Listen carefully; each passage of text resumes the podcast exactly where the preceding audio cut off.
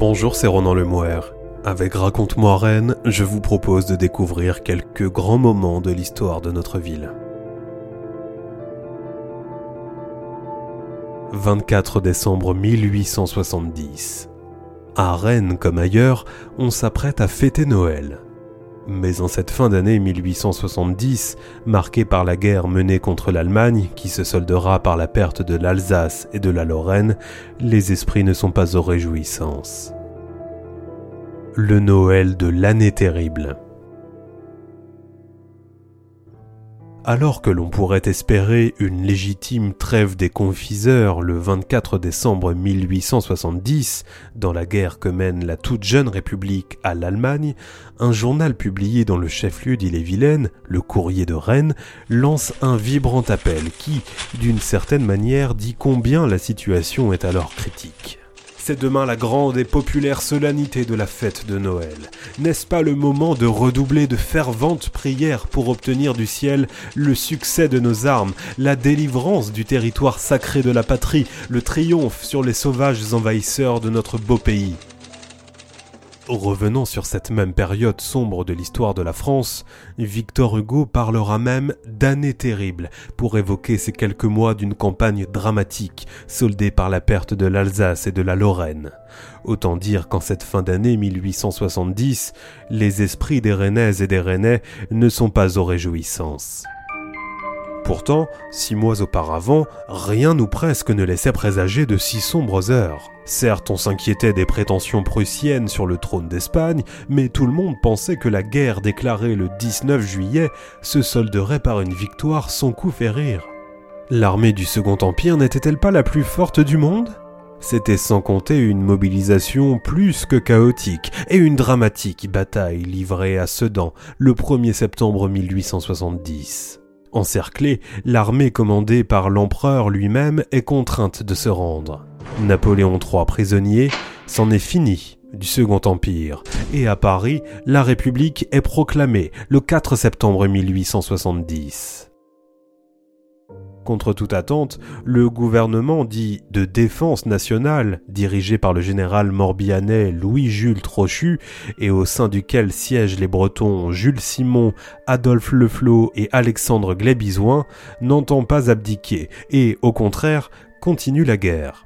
Cette poursuite du combat s'effectue dans un degré d'improvisation qu'on peine à imaginer. C'est ainsi par exemple qu'au début du mois de décembre 1870, le préfet d'Ille-et-Vilaine, Ange Blaise, en appelle au tailleur du département qui voudrait se charger de confectionner des capotes pour la garde nationale. Quelques semaines plus tard, au tout début du mois de janvier, la demande se fait plus précise, mais aussi plus pressante. C'est ainsi qu'il concède avoir besoin dans un court délai de 800 pantalons, drap bleu foncé, double bande rouge, type du pantalon d'artillerie de l'armée. Une telle supplique dit bien les difficultés auxquelles sont confrontées ces armées de la République. Aussi, est-ce sans doute pourquoi les Rennais suivent assidûment, en ce Noël 1870, le déroulement des opérations militaires? Il faut dire que nombreux sont les habitants à compter parmi leurs proches un engagé volontaire parti combattre sous le drapeau du 26e régiment de garde mobile d'Ille-et-Vilaine. Il est de même probable qu'un certain nombre d'entre eux n'ignorent rien de la désorganisation complète dans laquelle se trouvent alors les armées de la République. On comprend dès lors aisément ce besoin de se tenir informé du déroulement précis des opérations. C'est là, plus ou moins indirectement, le moyen de garder un lien avec un frère, un fils ou un mari. Et en un mot comme en mille, une manière de se rassurer, alors que chaque jour la situation devient de plus en plus critique l'armée de la Loire est défaite à Loigny, en Eure-et-Loire, le 4 décembre 1870, et en conséquence, la ville d'Orléans est occupée dès le lendemain par les Allemands. Trois jours plus tard, le gouvernement est contraint de quitter Tours pour Bordeaux. Le 10 décembre 1870, le courrier de Rennes publie la dramatique lettre qu'adresse au maire du chef-lieu du département d'Ille-et-Vilaine Théophile Bidard de la Noé le futur député Jules Leveillé. Décrivant les campagnes que mène le 26e régiment d'Ille-et-Vilaine à l'est de Paris, dans les environs de Champigny-sur-Marne, ce juriste affirme Nos mobiles de Rennes, de Fougères et de Montfort ont perdu 500 hommes tués, blessés ou disparus. On se doute de l'émoi que doit susciter dans la population ces quelques mots. Sur la scène internationale, la France reste isolée des autres nations européennes et ne parvient pas à trouver d'alliés qui lui permettraient de renverser le rapport de force. C'est ainsi que le 22 décembre 1870, le journal d'Ille-et-Vilaine se résout à un sombre constat. Aucun pays ne veut, ne peut, n'ose lui apporter quelques moyens de défense matérielle ou morale contre la Prusse envahissante, contre cet empire germanique qui sera désormais la terreur de l'Occident si le cours des événements ne se modifie pas dans un sens plus heureux pour la France. Si les nouvelles n'arrivent pas en temps réel, elles parviennent néanmoins à Rennes avec une réalité qui souligne la modernité de ce conflit. En 1870, l'Europe est déjà parcourue par des millions de kilomètres de câbles télégraphiques et la France en compte à elle seule 116 000. Dans le même temps, les communications deviennent de plus en plus abordables et il n'en coûte plus qu'entre 50 centimes et 1 franc pour envoyer un télégramme. En conséquence, le courrier de Rennes peut se permettre d'informer ses lecteurs en reproduisant des dépêches précédemment publiées par de nombreux journaux, parmi lesquels le Times de Londres ou encore le Daily Telegraph. Le paradoxe est que les liaisons avec Paris sont, elles, rendues particulièrement difficiles par la situation militaire. La capitale est assiégée par les Allemands et c'est par ballon que les nouvelles arrivent à être échangées. Le manque d'informations devient alors une source manifeste d'angoisse pour la population. Le courrier de Rennes est d'ailleurs une source précieuse d'informations pour le journal L'Historien, un journal qui permet de prendre la juste mesure du véritable chaos qui s'empare du chef-lieu du département d'Ille-et-Vilaine lors des fêtes de Noël 1870. Notons tout d'abord qu'elle se déroule par un froid extrême, moins 8 degrés enregistrés à 9h du matin le 24 décembre. Le 30 décembre, à 6h du matin, c'est même une température de 10 degrés en dessous de zéro que l'on relève au thermomètre. La neige succède à la pluie et transforme les rues de la ville en véritables bourbiers. Ce froid quasi sibérien a des graves conséquences sur le réseau ferroviaire, ce d'autant plus que celui-ci est déjà passablement congestionné par le passage des convois militaires. C'est ainsi par exemple que dans la matinée du 24 décembre, un train arrive avec près d'une heure et demie de retard en gare de Rennes, la faute à la congélation passagère des pompes d'alimentation de la locomotive. Le service des marchandises et des voyageurs est, lui, en conséquence, très fortement perturbé, et si les trains civils circulent encore en gare de Rennes en décembre 1870, tel n'est plus le cas au début du mois de janvier 1871 pour les lignes à destination de Paris.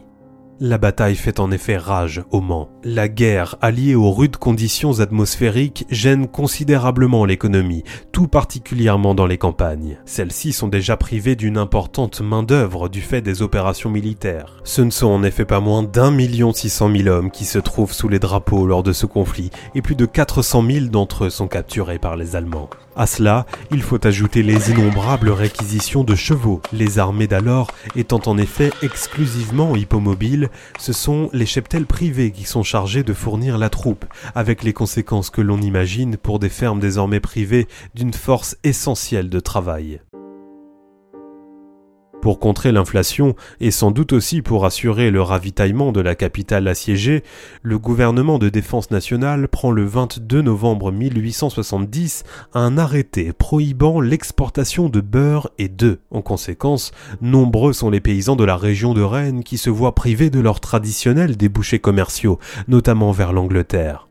Une situation qui pousse la Société d'agriculture d'Ille-et-Vilaine à réagir, anticipant sur la perte définitive de ses marchés d'exportation. C'est ainsi qu'elle dénonce une mesure qui, tout compte fait, fait le jeu de l'Allemagne au moment où elle occupe nos provinces et qu'elle affame Paris au moment où une lutte extrême épuise et paralyse nos ressources. Ces difficultés économiques sont d'autant plus vivement ressenties que, dans le même temps, Rennes fait face à un afflux important de soldats.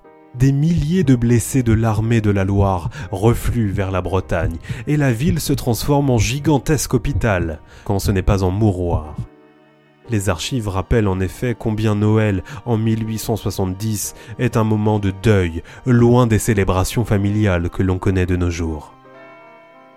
Le 24 décembre, l'état civil de la ville de Rennes enregistre ainsi la mort d'Eugène Jumeau, un garde mobile d'Eure-et-Loire ayant succombé à ses blessures en l'ambulance installée au sein du quartier Cargus. Âgé de 24 ans, il décède quelques heures avant Jacques Planter, un garde mobile du Finistère n'ayant pas atteint son 23e anniversaire. Ce jour-là, il n'est même pas le plus jeune à rendre son dernier soupir en cette caserne. C'est Charles Lamour, un soldat du 35e régiment d'infanterie, ayant expiré en fin de matinée, qui s'empare de ce triste record à l'hôpital militaire, le bilan est tout aussi dramatique, et ce ne sont pas moins de trois soldats qui décèdent en ce 24 décembre 1870, tous trois âgés de 20 ans, de quoi considérablement alourdir le climat de cette nuit de Noël. À partir du 20 décembre 1870, l'évacuation du camp de Conly dans la Sarthe contribue encore un peu plus au chaos et conduit vers Rennes des milliers de soldats qui, faute de place dans les casernes, sont logés pour les plus chanceux chez l'habitant une charge supplémentaire à supporter pour une population civile déjà très affectée par la guerre. Les moins privilégiés doivent eux bivouaquer dehors comme ils le peuvent et s'installent un peu partout, sous les colonnes du théâtre, sur le champ de Mars, autour de la halle au blé ou dans les parcs et promenades de la ville. C'est ainsi par exemple que dans son édition datée du 29 décembre, le journal d'Ille-et-Vilaine décrit un groupe de soldats ayant trouvé refuge au sein du Parlement. Ce matin, on voyait ces braves gens s'occuper devant leur nouvelle demeure à la confection du pot-au-feu dans de gigantesques chaudières. Une telle situation pourrait prêter à sourire, mais les conséquences de cet afflux d'hommes se font immédiatement ressentir. Il en résulte en effet une forte dégradation sur le front de l'hygiène, réalité qui ne tarde pas à se matérialiser en épidémie. Ce ne sont ainsi pas moins de 50 nouveaux cas de variole qui sont enregistrés chaque jour à Rennes. Tout indique donc que cette nuit de Noël 1870 se déroule à Rennes dans une ambiance des plus lourdes. D'ailleurs, s'il fallait une preuve supplémentaire de ce contexte terrible, le service religieux est lui-même réduit. On célèbre la naissance du Christ dans les églises Saint-Germain, Saint-Sauveur, Saint-Étienne, Saint-Aubin, Saint-Élier, tous ainsi qu'au Carme, mais pas à Notre-Dame qui, fait exceptionnel, n'accueille pas de messe de minuit. Pourtant, comme c'est souvent le cas en période de crise, la ferveur religieuse est bien réelle et l'on cherche l'espoir dans le secours de la religion, celle-ci étant mise pour l'occasion au service de la défense de la nation. La poursuite de la guerre exige des sacrifices qui pèsent lourdement sur la population. Sans doute est-ce d'ailleurs pourquoi l'essentiel des mondanités du Nouvel An sont annulées, et en ce 1er janvier 1871, ni les généraux de la place de Rennes, ni le président de la cour d'appel, ni le procureur général, ni même le préfet ne reçoivent. Il s'agit bien entendu de faire bonne figure, mais pas uniquement. Le climat politique est en effet extrêmement pesant, y compris au sein du chef-lieu du département d'Ille-et-Vilaine. C'est du reste parce qu'il refuse d'obtempérer aux réquisitions exigées par le gouvernement replié à Bordeaux que le maire monarchiste Théophile Bidard de la Noé est révoqué par le préfet Ange Blaise pour être remplacé le 14 janvier 1871 par un fervent républicain appelé à marquer durablement la ville, Edgar le Bastard. Face à ces profondes oppositions, la défense de la patrie constitue le plus petit dénominateur commun qui permet de surpasser les divisions, comme dans une sorte d'union sacrée avant l'heure. Déclarée par le Second Empire, poursuivie par la République, la guerre est menée en réalité au nom de la France.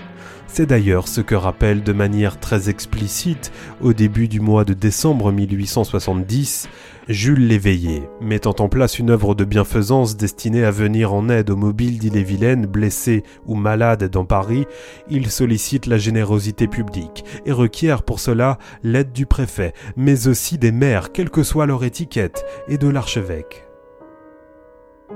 Lorsque l'assistance fraternelle est en jeu, alors les différences politiques s'effacent.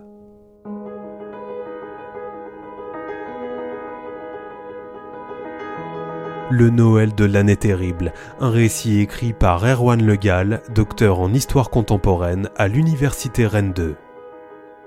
C'était Ronan Lemouer, à bientôt pour un nouvel épisode de Raconte-moi Rennes.